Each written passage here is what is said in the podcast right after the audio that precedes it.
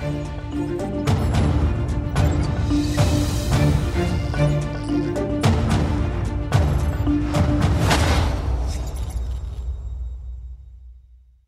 Hoje vai falar de protagonistas políticos que podem ou não voltar à política ativa, é o caso de Pedro Passos Coelho e Marta Temido, do estado da saúde, das polémicas na TAP ou dos abusos na Igreja, mas não é por aí que começa esta noite Luís Marques Mendes. Olá, claro. Olá e bem-vindo de novo, depois das Obrigado. suas Muito obrigado. miniférias. Obrigado. Não é por aqui que começa, já vai falar também Sim. da crise social instalada por causa da inflação, por Sim. causa do desemprego, por causa eh, da- da- das questões da habitação, mas quero começar com uma nota em relação à reportagem da SIC dos maus tratos num lar da Lourinhã, e que mostramos. É muito simples. Eu estava aqui, eh, eh, aqui no estúdio a assistir à reportagem como, como os telespectadores e fiquei impressionado.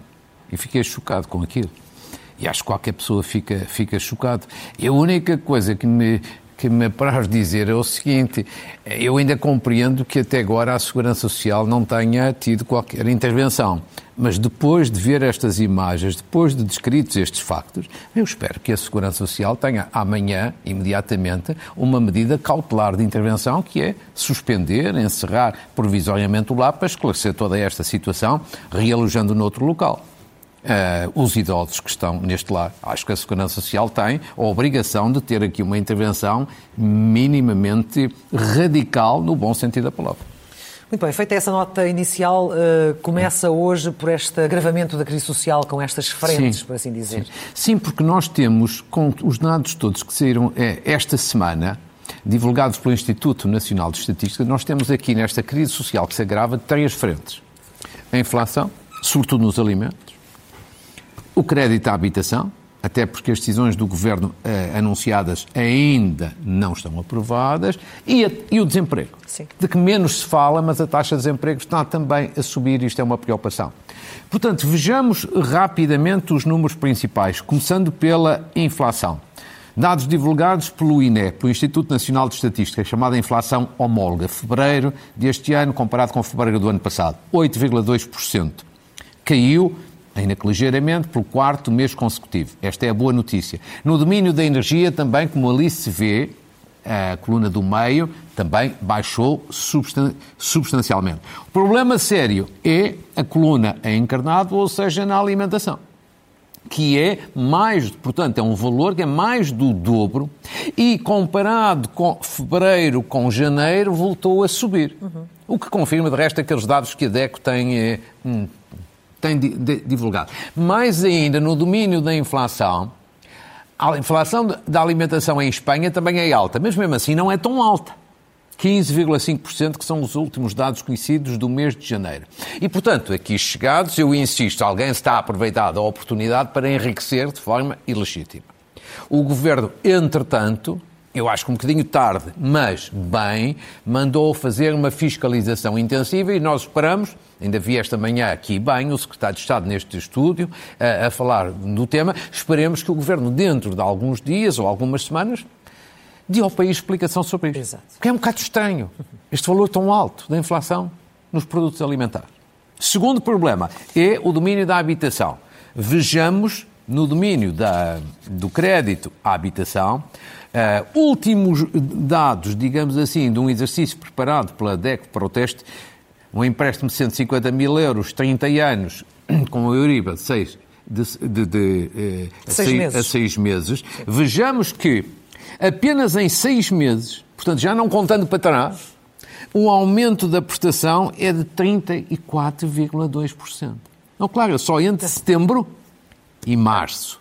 Agora, imagine se voltarmos mais atrás. Portanto, um outro problema, o que leva a dizer que a medida que o Governo tem no pacote de habitação sobre esta matéria, e que essa é relativamente consensual, então viria a aprová-la tão rápido quanto possível. Sim. Agora, aquilo que menos tem falado, O desemprego, não é? o desemprego, taxa de desemprego. É que nós também temos dados esta, esta semana. Vamos ver rapidamente. Portugal já tem, neste momento, a quinta pior taxa de desemprego da União Europeia. Depois da Espanha, que é uma calamidade, Itália, Chipre, Suécia e Portugal. Já estamos, como ali se vê, bem acima da média da zona euro. A zona euro são 20 países, hoje em dia são 20 países que têm a mesma moeda, o euro. E depois, ainda mais abaixo, a média da União Europeia. E, portanto, Estamos com uma taxa de 7,1%. Obviamente que não, não são 10, nem 12, nem 13, como a Espanha, mas a taxa de desemprego tem vindo a subir. Devagar. Claro que em muita, muitas empresas e em muitos pontos do país as pessoas queixam-se de falta de, emprego, de falta de mão de obra. De modo geral, até mão de obra qualificada. Mas também há o problema de mão de obra menos qualificada que engrossa o desemprego e os números não mentem, portanto, há aqui um sinal de alerta. E perante isto, o que é que se exige do Governo? Eu acho que há sobretudo três desafios, do meu ponto de vista. Primeiro, o desafio social, o mais importante de todos. E já estamos em março. E esta parte da alimentação nos alimentos afeta muito, muito, muito as famílias muito carenciadas. Eu acho que o Governo tem que pôr cá fora, com urgência, um programa de apoio a estas pessoas. Sobretudo apoio no rendimento. Segundo, no plano económico, o desafio, acelerar o investimento designadamente o investimento dos fundos europeus, designadamente o PRR. Porquê? Porque ajuda, evidentemente, no momento em que haja mais investimento, isso ajuda também a combater o desemprego. E depois, é importante associar isto no plano político neste sentido. O Governo, nesta semana, se vangloriou dos resultados importantes na redução do déficit, sobretudo a redução da dívida. Muito bem, ninguém põe isso em causa. Isso, isso são dados positivos. Mas atenção, neste momento, a grande prioridade é outra a grande prioridade é social. As pessoas não comem déficit nem comem dívida. Quer dizer, temos que continuar, evidentemente, esse esforço de redução. E sem dúvida, mantenhamos aqui a linha coerente de orientação. Mas tínhamos em atenção que a prioridade neste momento é o apoio social. Aos há, mais pessoas, frágeis. há pessoas de carne e osso que sofrem muito e essas têm que ter a atenção prioritária. Sendo que há várias frentes nas áreas da governação a exigir Sim. uma ação mais eficaz, é o caso da Saúde, que esta semana foi notícia por causa do que aconteceu em Lourdes, no Hospital de Lourdes. Foi, quer dizer, foi notícia, foi notícia em Lourdes e, de facto, é, é, é inexplicável. Inexplicável. Para as pessoas que menos acompanham estas matérias, havia em Portugal três hospitais, além de um quarto, em Cascais, três hospitais, que eram parcerias público-privadas, em Lourdes, em Braga, em Vila Franca de Xira. Ou seja, gestão privada dentro de uma parceria entre o Estado e, e os privados. Todos os indicadores diziam que funcionava bem. Do ponto de vista financeiro, do ponto de vista do, da, da recepção das pessoas, do tratamento, do acesso. Toda a gente achava bem. E o governo acabou com ela. Costuma dizer-se, aplicando ao futebol, que a equipe que ganha não se mexe. Aqui a solução ganhadora não se devia mexer.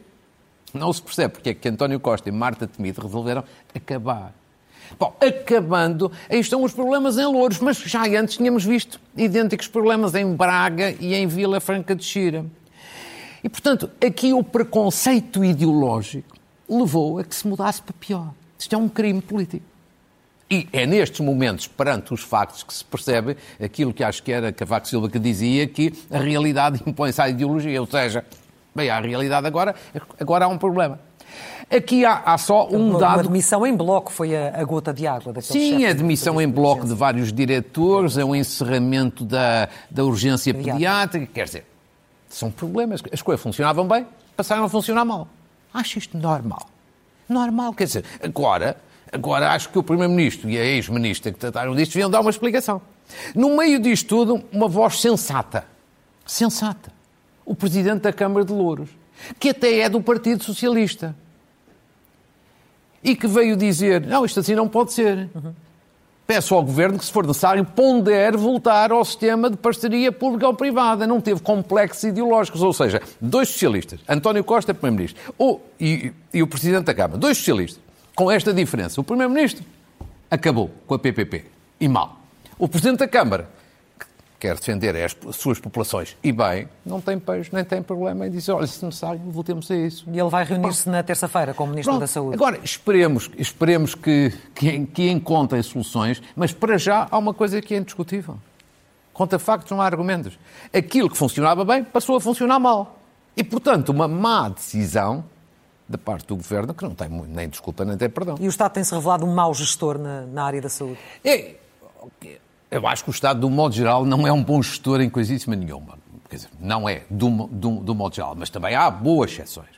Mas eu, eu queria aproveitar a, a parte da saúde para introduzir aqui um estudo académico que saiu muito recentemente e que foi divulgado esta semana numa, numa parte pelo Jornal de Notícias e que pá, pouca gente falou, mas que acho que é muito interessante e que resolve um bocadinho a resposta a este enigma, claro. Você, eu, toda a gente, ouve normalmente estas duas coisas. Quando se fala de saúde, ouve o governo a dizer há, há mais profissionais de saúde do que havia. E é verdade. Sim. E depois vê as pessoas a dizer as coisas nos hospitais estão pior do que estavam. A situação está-se a degradar. E aparentemente também é verdade. E então as pessoas perguntam, então há mais profissionais e a situação está pior? Como é que é possível? Com mais profissionais de haver mais horas trabalhadas. Mais horas trabalhadas, mais prestação de serviço aos utentes. Mas afinal, parece que não. Pois este que é estudo que académico que eu estudo? vou re- revelar, que eu vou revelar, que veio primeiro no Jornal de Notícias, Justiça, Justiça de Seja, mostra que o problema está na decisão tomada em 2016 de reduzir as 40 para as 35 Às horas. 35 horas. Ou seja, isso anulou o efeito do aumento de novas contratações. Ali vejamos, são todos dados do estudo. Ah, já agora um estudo académico, da responsabilidade de dois investigadores muito conhecidos, sobretudo um, Pedro Pita Barros e Eduardo Costa. Isto está publicado no portal da Transparência. Ou seja, em 2015, ainda com o regime das 40 horas, coluna da esquerda, houve 74 milhões de horas trabalhadas no Serviço Nacional de Saúde.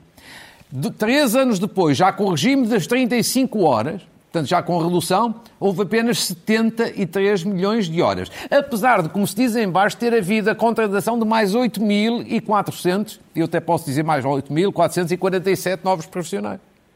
Ou seja, lá está. Os novos profissionais não foram para reforçar o serviço, foram para tapar um buraco. O buraco aberto pela redução do horário de trabalho. Agora vejamos, vejamos ainda, ainda melhor. Porquê é que isto acontece? É o, é o segundo, o segundo quadro. Porquê é que isto acontece? É que a redução do horário de trabalho teve este efeito.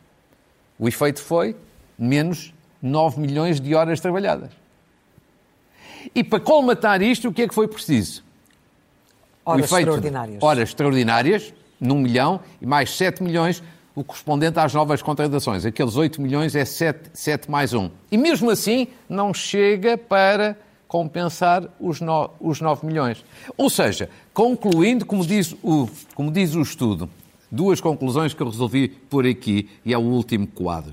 Ou seja, grande parte das contratações para o Serviço Nacional de Saúde foi para manter a capacidade do sistema e não para o reforçar. Ou seja, foi para tapar o buraco da redução do horário de trabalho. É que, segundo lugar, também diz o estudo, a capacidade do Serviço Nacional de Saúde depende do número de horas trabalhadas e não do número de profissionais.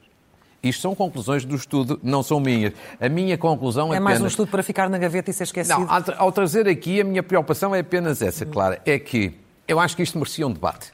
Sim. Merecia um debate nacional. Por exemplo, eu acho que o Ministério da Saúde devia pronunciar sobre isto. Dizer, olha, isto é verdade, isto não é verdade, isto é assim ou não é. Não sei, o estudo não é meu. Agora, que isto fique na gaveta é que não, porque esta é uma questão, é uma questão de facto importante. Por exemplo, eu vi Vital Moreira, ao falar deste assunto, a dizer, olha, tinha sido muito mais útil manter o regime das 40 horas e aumentar as remunerações do- dos médicos e dos demais profissionais de saúde. Acho que pelo menos o assunto devia ser debatido. É a Debatido. minha preocupação ao é trazer assim o assunto avança. aqui. Outra dor de cabeça para o Governo é a TAP no geral e o caso de Alexandra Reis em particular, sendo que na próxima semana será conhecido o Sim. relatório da, da IGF e não, tem, não há propriamente assim boas notícias para a forma como o processo de saída decorreu e a questão da indemnização também. Vamos lá ver. Por aquilo que eu sei, o relatório ou vai ser divulgado amanhã, ou se não for amanhã, segunda-feira, será eh, nos dias seguintes, ou seja, basicamente durante a semana. Quer dizer, há uma coisa que já é certa e depois há duas dúvidas. O que é aquilo que é certo já? Porque isso já foi público e, e- e sabe-se que é verdade. Que é, o relatório aponta para que a concessão da indemnização pela saída do, do Conselho de Administração de Alexandre Reis, que é eh, ilegal. Ilegal. Não, a opinião da Inspeção Geral de Finanças.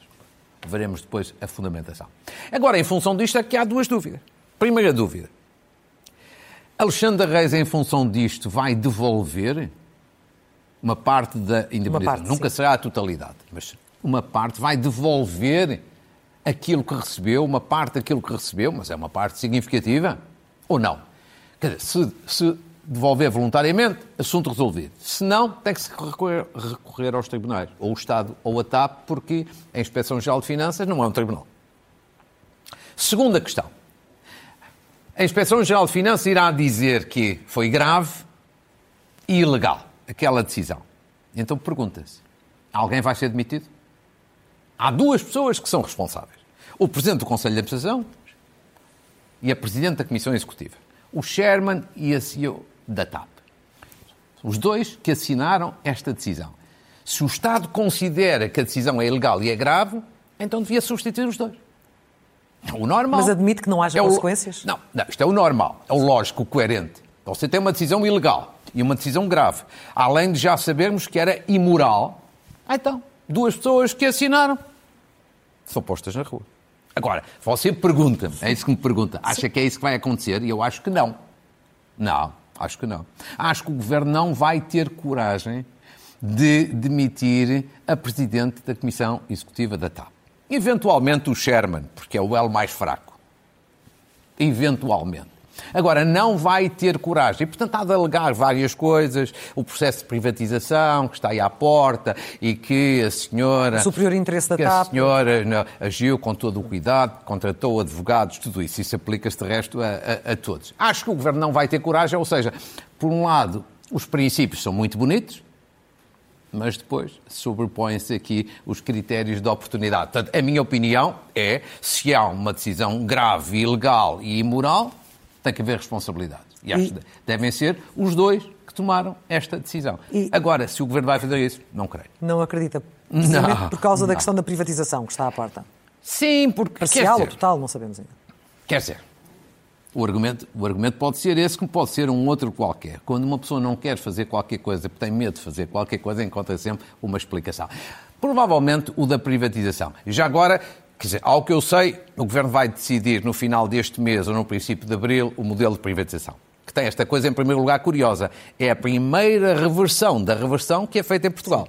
Portanto, o Governo de António Costa reverteu a privatização que vinha atrás e depois nacionalizou a empresa e agora vai reverter a sua próxima, própria decisão. Portanto, é uma coisa, é uma coisa, é uma coisa que tenha, que tenha a sua curiosidade. Já agora convinha explicar porque é que no caminho andámos a pagar um preço tão alto por esta situação. Agora, relativamente ao modelo, Ao modelo.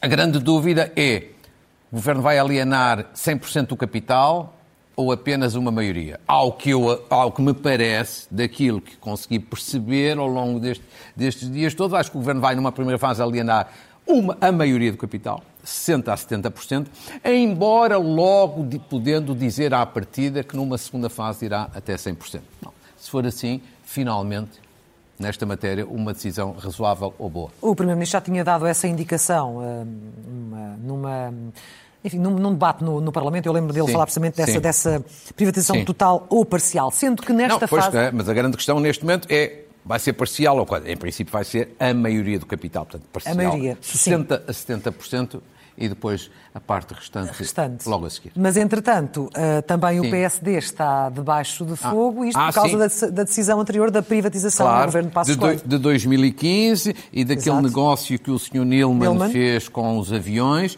que de resto mereceu já várias notícias, mas esta semana uma reportagem muito impressiva, uma investigação muito bem feita na revista Visão. Eu sobre isso digo o seguinte. Tem de ir até às últimas consequências dessa Não, investigação. com certeza.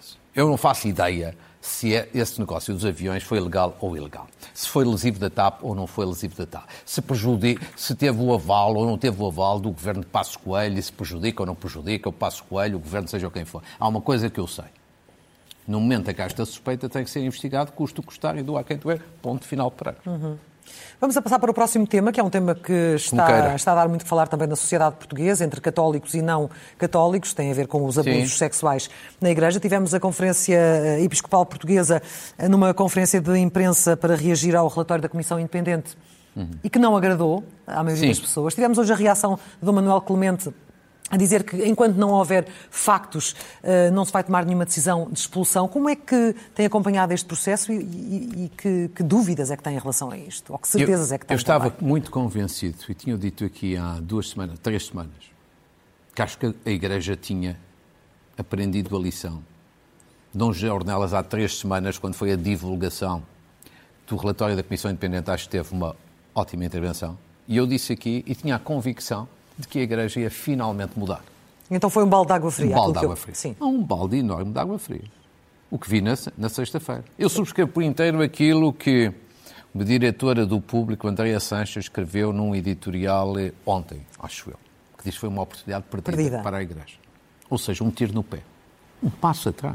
Isto é um balde de água fria. Eu acho que a Igreja, eu acho que não tem a noção, talvez, eu acho que não tem a noção o quanto aquela conferência de imprensa fez mal à Igreja, aos seus fiéis, à sociedade em geral. Porque mesmo aqueles que não são católicos sabem que a Igreja é uma instituição que é um esteio fundamental da sociedade portuguesa e, portanto, ninguém fica feliz com uma coisa. Ou seja, eu acho que a Igreja tem aqui três erros enormes. Primeiro é um erro de ambiguidade, a seguir é um erro de insensibilidade e, finalmente, é de falta de coragem. Primeiro é a ambiguidade num momento desta natureza e desta delicadeza, isto não se resolve com palavras. Isto resolve-se com atos concretos, com decisões concretas. Para mostrar que, sim senhor, estamos arrependidos e vamos mudar. Ora, o que nós tivemos apenas na conferência de imprensa que a Igreja deu anteontem foram palavras vagas, imprecisas, inconsequentes. Nada mais. Olha, isso é muito pouco. Significa que a Igreja, afinal, não aprendeu nada. Segundo ponto, insensibilidade. Naquele momento em que a Igreja diz, e o Bispo Dom José Ornelas nos explicar que não tem nada que conceder indemnizações, se, se, se for o caso, às vítimas dos abusos. Não? Quem abusou é que é o único responsável. Pois eu devo dizer que não, não acho que isso seja assim.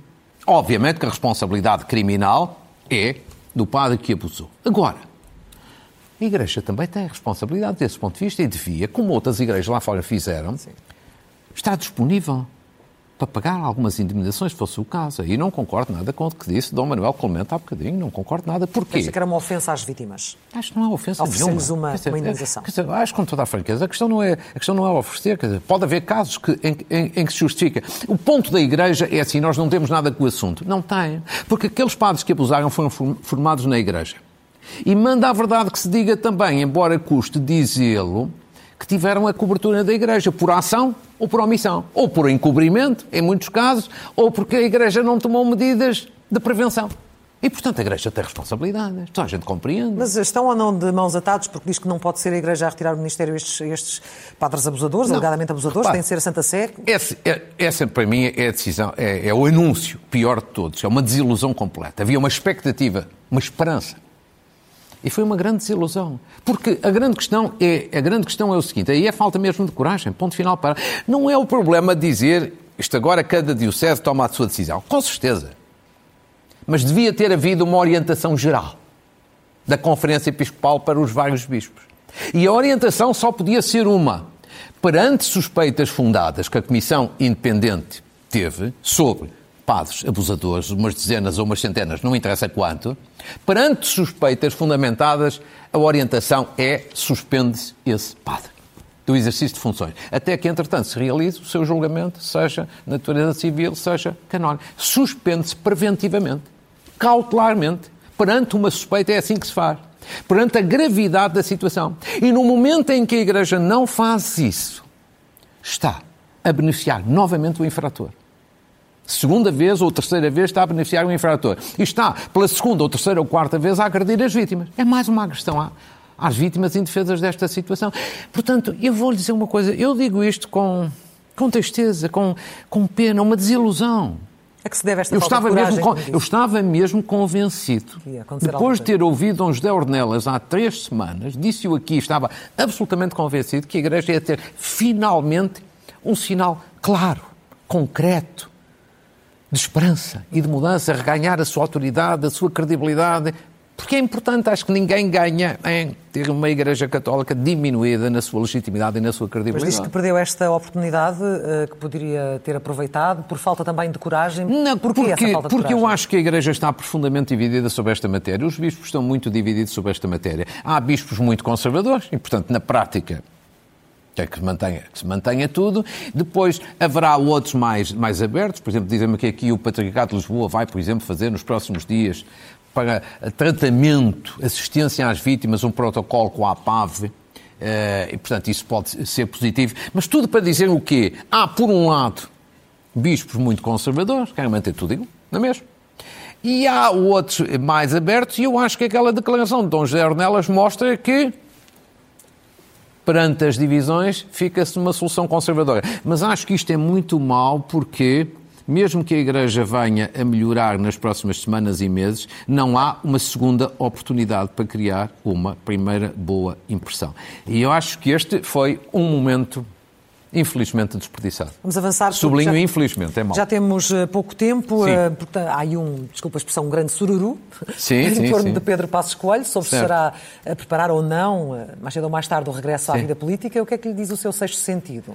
Cada o meu sexto sentido é não acrescenta muito. Não? Não, àquilo que, que tem sido dito. Analiticamente é assim. É, regularmente eh, dizia-se que Passos Coelho poderia vir ser candidato presidencial. Eh, agora, nas últimas semanas e meses, diz não, não, o que ele quer é voltar a ser Primeiro-Ministro. Então, esta semana insistiu-se muito. Não, ele dá todos os sinais que quer ser. Bem, eu devo dizer, em primeiro lugar, que isto é um problema de natureza pessoal e outro político.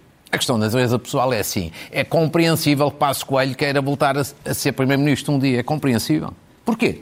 Embora ele não o diga, no fundo, no fundo, ele acha que tem uma obra inacabada. Porque em 2015 ganhou as eleições, mas todavia não conseguiu formar governo e, portanto, se puder, é humano. Isto é humano. Agora, tem um problema político. É que para ser Primeiro-Ministro é preciso ser líder do PSD. E o lugar de líder do PSD não está vago, está ocupado. E está ocupado por Luís Montenegro, que foi eleito há pouquíssimos meses, tem a sua legitimidade fresca e forte. O que significa que esta especulação se vai manter, pelo menos até quando? Eleições europeias do próximo ano. Porquê? Porque aí uma de duas.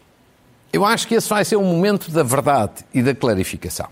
Se o PSD ganha as eleições europeias, evidentemente que o Luís Montenegro reforça-se, consolida-se. E então vai às eleições legislativas e candidata a Primeiro-Ministro. E pode ser Primeiro-Ministro, porque nessa altura já não tem como adversário António Costa, que é um adversário mais forte. E tem o PS já desgastado e em fim de ciclo. Agora, imagine que lhe correm mal as eleições europeias, que não ganha as eleições europeias. Ah, aí Luís Montenegro pode ser forçado a sair. E aí pode Passos Coelho querer dar o salto para entrar. Ou seja, tudo vai ficar esta clarificação em grande medida dependente das eleições europeias do próximo ano. Que, portanto, são umas eleições, embora para a Europa, mas que vão ter grande, grande importância cá dentro. Ah, no entretanto, há quem diga, ah, mas isto é mau para o PSD. O Governo e o Partido Socialista vão beneficiar com este ruído entre um e outro. Pode ser. Pode ser. Agora, mas também há um outro lado eu acho que isto pode até beneficiar Luís Montenegro. Pode. Pode ajudar a torná-lo mais liberto, mais autónomo, mais afirmativo, mais determinado.